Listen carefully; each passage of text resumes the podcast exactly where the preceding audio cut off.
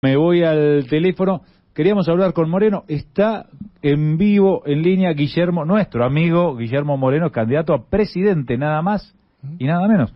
Eh, Moreno, buen día. Germán Sasso te saluda. ¿Qué tal, Germán? ¿Cómo estás? Un placer hablar contigo, como siempre. ¿eh? ¿Cómo andamos? Igualmente, igualmente. Bueno, candidato a presidente, no andas con chiquitas. Bueno, alguien tiene que levantar la bandera del peronismo, ¿no? Y los compañeros me pidieron y, y yo acepté. Eh, somos la única opción peronista. Y así que en realidad para mí es un honor expresar al peronismo en esta elección. Eh, pero, ¿y Massa? ¿Qué es? Y Massa, vos viste que hace algunos meses, ya va a ser para un año, me parece, estaremos cerca, Melconian hizo una declaración muy interesante. Dijo, vamos a empezar a hacer un plan económico en el Instituto de la Fundación Mediterránea que se llama IERAL, Instituto de Investigaciones Económicas de República Argentina y Latinoamérica, etcétera, etcétera. Y, y vamos a hacer un plan económico para cualquiera sea el gobierno que venga. En ese momento yo recuerdo haberlo hablado como te dije, che, qué extraña esta declaración de Melconian, ¿cómo va a ser un plan económico para cualquier gobierno? Es raro. Ya sabe que van a ganar, ya sabe quién va a ganar, o no le interesa ganar, lo cual es peor todavía. El plan económico es este, gane lo que gane. Bueno, me parece que tenía razón. Todos, desde Schiaretti hasta Massa, abrevan en el plan económico de Melconian, pasando por Patricia Bull, Rodríguez Larreta, etc. Y los únicos distintos somos nosotros. Por lo tanto, me parece que la diferencia estriba ahí. Eh, estriba en cuál va a ser la política económica que se va a implementar en el próximo gobierno. Si va a estar a favor de los sectores populares o va a estar a favor de los factores de poder. Más claro todavía. A ver. Dejando de lado que la deuda no se puede pagar. Eso, en todo caso, es para los candidatos del Partido Obrero. Para mí las deudas están para pagarse. Es quién pone la plata para pagar las deudas externas. ¿Quién pone la plata? Nosotros decimos los terratenientes de la zona núcleo de la Pampa Húmeda, o como vos querés llamarlo, la sociedad rural argentina. Bueno, pero entonces tendría que estar, perdón, perdón, perdón, tendría que estar con Grabois, vos. No, no, Grabois se mete con el derecho de propiedad. No, no, no, no, yo no, no, no, nosotros somos, no, no, no nos metemos con el derecho de propiedad. No, no, no, nosotros nunca usurpamos nada. No, nosotros con el derecho de propiedad, el peronismo nunca se metió con el, por eso nos diferenciamos los marxistas, ¿está Mm. bien? Y aparte nunca dijo Grabois que la deuda la paga la sociedad rural. Vos lo estás asociando Sí. por aquel campo que le intrusó. Sí, Pero eso era en Entre Ríos. Yo te estoy hablando de la zona núcleo de la Pampa Húmeda. ok. ¿Y qué Por le... eso sí. con un Esto es muy impuesto? delicado. Lo que estamos hablando, Sí. escúchame, lo que estamos hablando es muy delicado. Si confundimos la zona núcleo de la Pampa Húmeda con el sudeste de la provincia de Buenos Aires, tenemos un lío bárbaro. No, o no, con no. Ríos, Corrientes también. No, pero teniendo en cuenta el pensamiento de Grabois, dije van más o menos Sí, por pero el el mismo lado. pensamiento, el pensamiento de Grabois es contra la propiedad privada. No es lo que yo dije. Vos dijiste. ¿quién paga la deuda? ¿Y vos qué decís? la deuda ¿Un le impuesto? toca pagarla a la sociedad rural argentina. Pero, ¿y, Ahora, en el caso de Melconian, Sí. está claro que la deuda la pagas vos. Pero pará, pará. ¿Cómo la paga la sociedad rural? ¿Qué? Eh, ¿Con un con una donación? ¿Cómo la paga Bueno, la yo sociedad? te, yo te, yo te dejé el plan económico a vos. Te lo dejé hace un año. Ahí está clarito, pero te lo vuelvo a contar.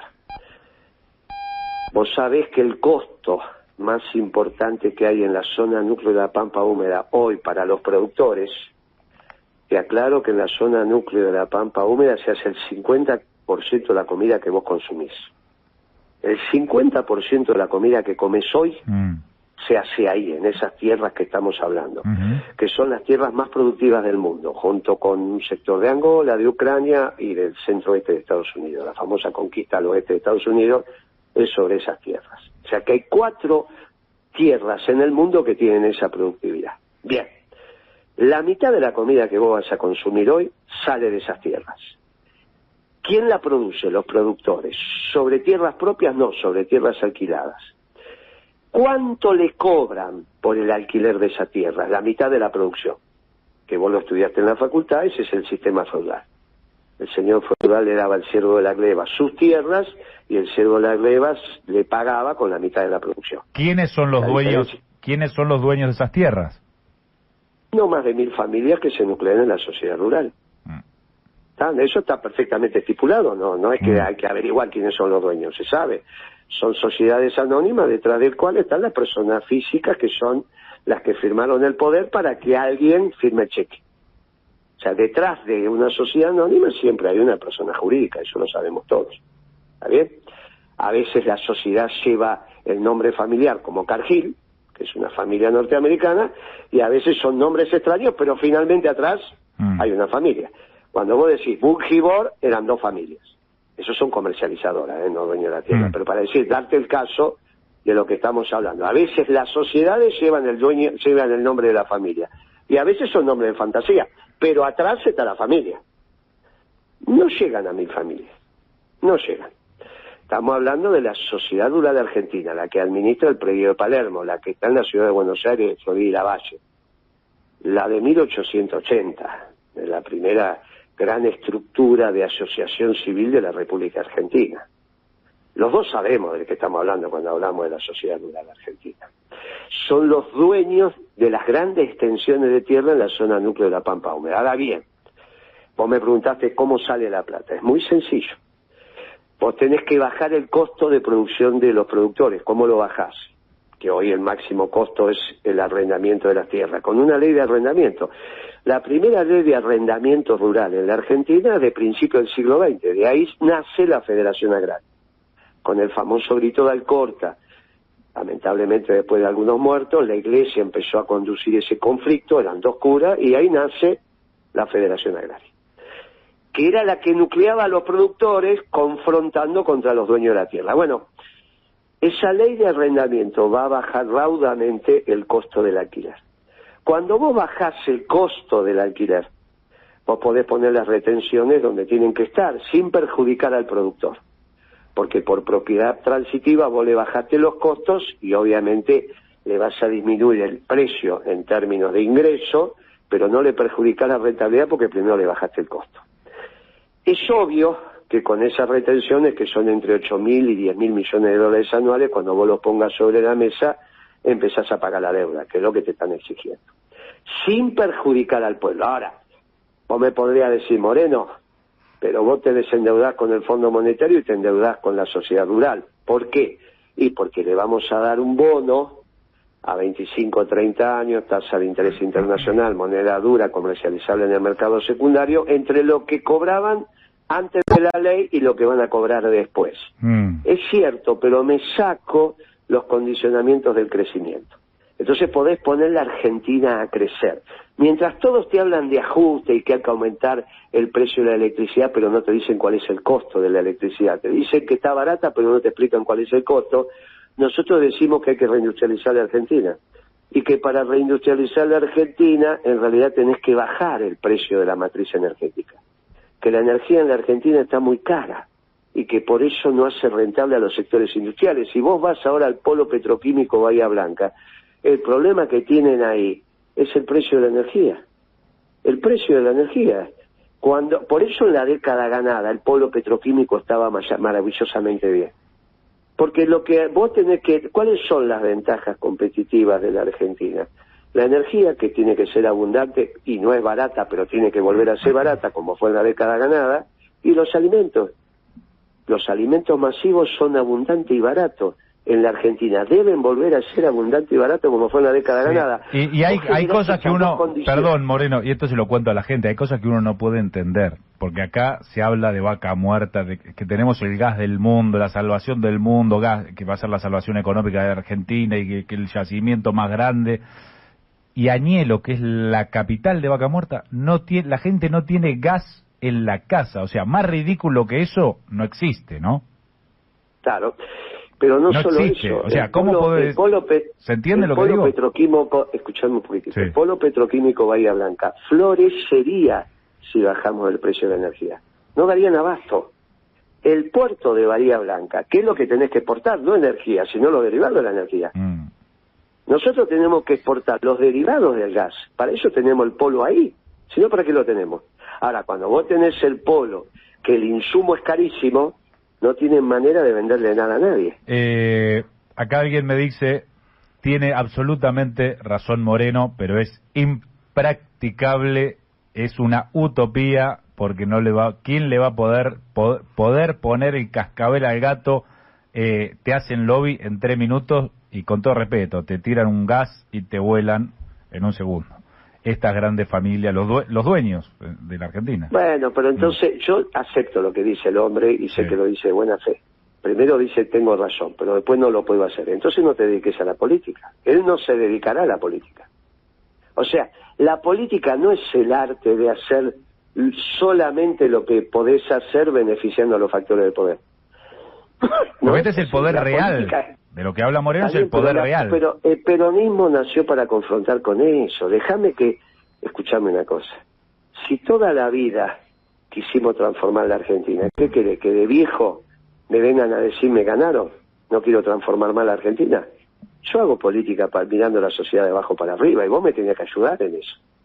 Vos me tenés que ayudar. Es al revés. Vos tenés que decir, mirá, puede ser que sea muy difícil, pero al menos intentémoslo, porque lo otro es castigar a tu mamá o a tu papá o a tu familia. Lo otro vos le tenés que explicar a tu mamá que a partir de ahora... Y te meto el dedo en la oreja. Te meto... ¿Por qué no lo hizo Cristina, el gobierno que vos integraste? ¿Por qué no lo hizo? Sí lo hicimos, si tuviste la década ganada, o no te acordás cómo fue. Por eso tuvimos la década ganada. Cristina se rindió. Ahora se van a enojar. Cristina, lo que pasó, se rindió. Por eso empezó a encontrarse con Melconian. Mm. Cristina le hizo caso al oyente que tiene mi máximo respeto, ¿eh? no le estoy faltando el mm. respeto, que no lo entienda así. Le hizo caso al día, como esto es imposible de hacer, vamos con ello. Y se fue con Melconian.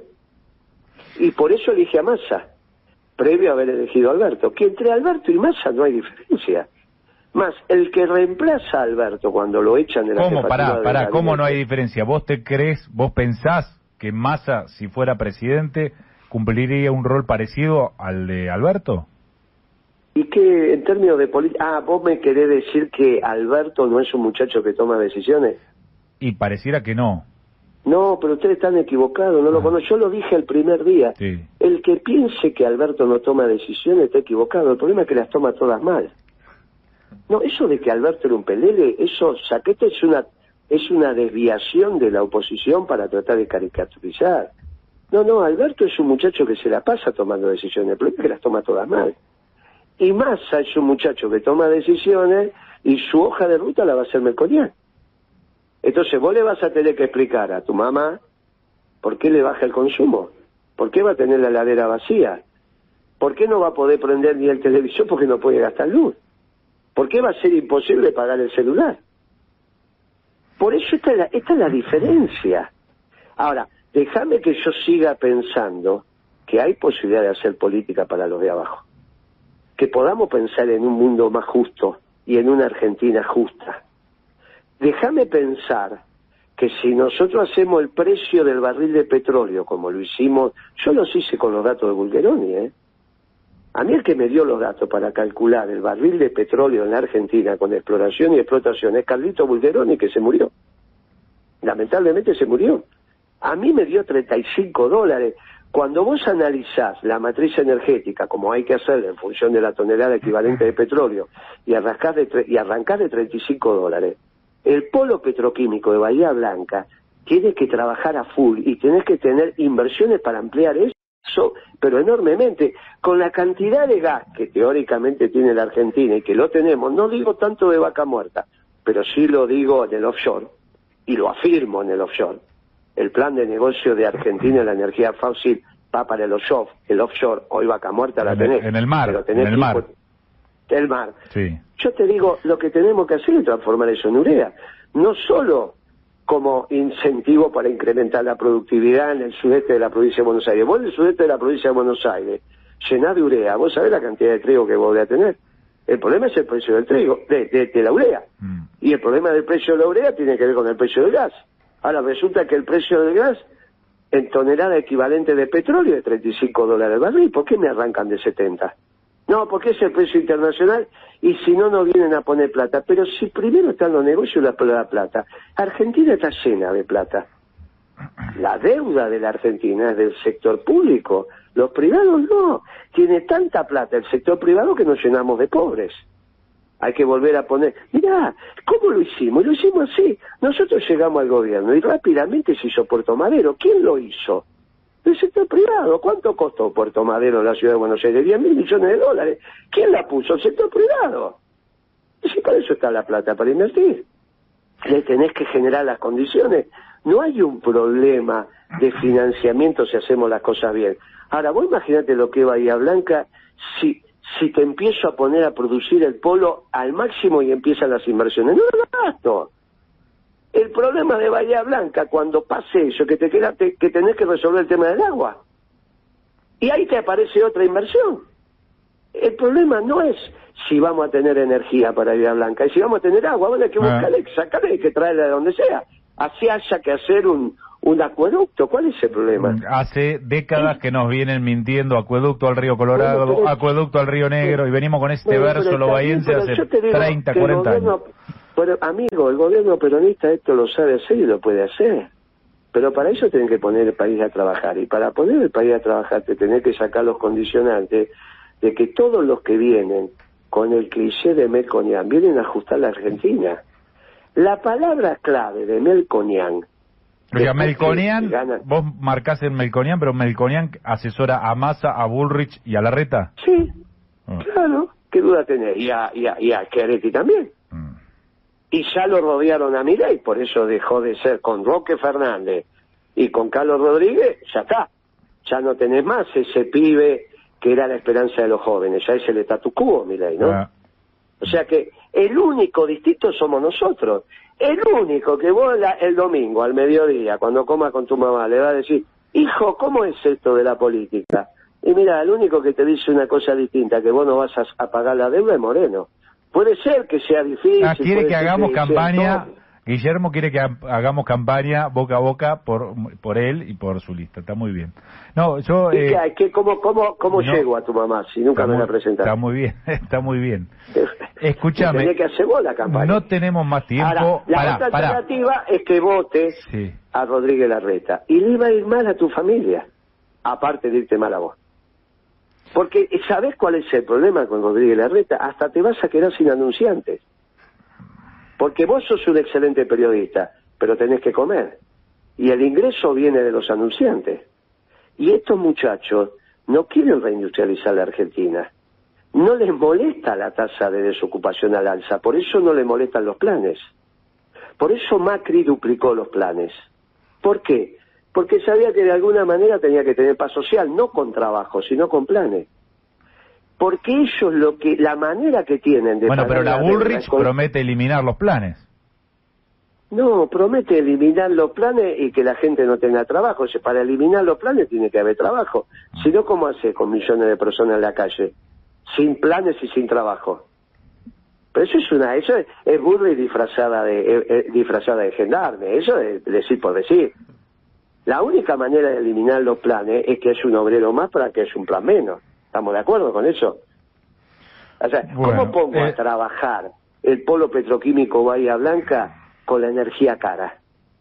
Mira como que Guillermo, no, nos vamos poniendo de acuerdo. No tenemos más tiempo, pero eh, en realidad vos sabés por qué... Pero si yo hablé esta vez para que le expliques a tu mamá que tiene que votar. Pero quédate tranquilo, ya, ya, quedó convencido. Pero escuchame una cosa, te llamábamos, ¿sabés por qué? Esto es muy interesante lo que venís contando y lo vamos a volver a hablar eh, pero salió la anécdota, que no lo podíamos creer, esto de que Lustó, cuando vos compartiste gabinete con Lustó en el gobierno de Cristina, se masturbaba antes de ir a saludar a Cristina. ¿Esto es un chiste o es verdad? Antes de tomar una decisión, no, no dije antes de saludar a Cristina, antes de tomar una decisión importante. Lo escribió en su libro, Economía y Felicidad, no es un invento. Lo que yo hice es llevarle la fotocopia del libro a Cristina ya Lustó no era ministro de Economía, y le decía, ¿usted cuando venía Lustó a saludarlo, que entraba acá, le daba la mano o un beso?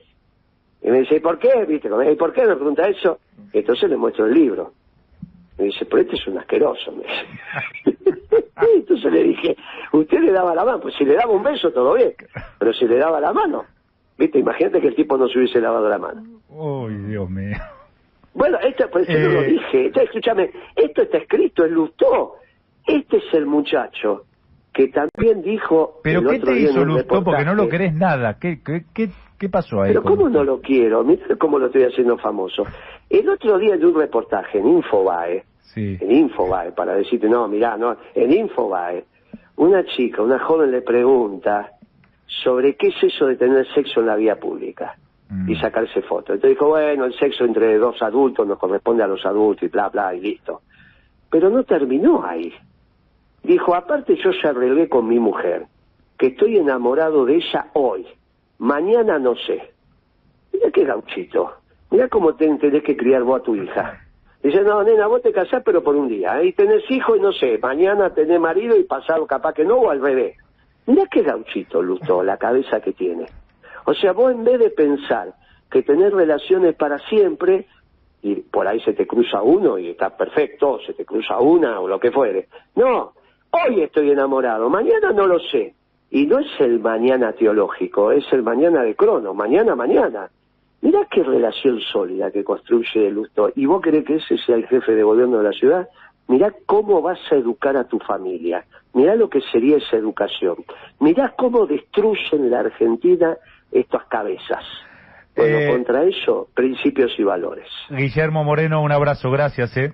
Che, está clarísimo lo Ah. que tenés que votar. Dejate de embromar y explicarle a tu mamá que los votos se cuentan de a uno. Un abrazo, hasta luego. Gracias por el Abrazo. Guillermo Moreno, no te deja, pero aire para respirar. Simpático. Personaje simpático que cada tanto traemos a la mesa de este programa. Lo llamamos por esta anécdota que ratificó.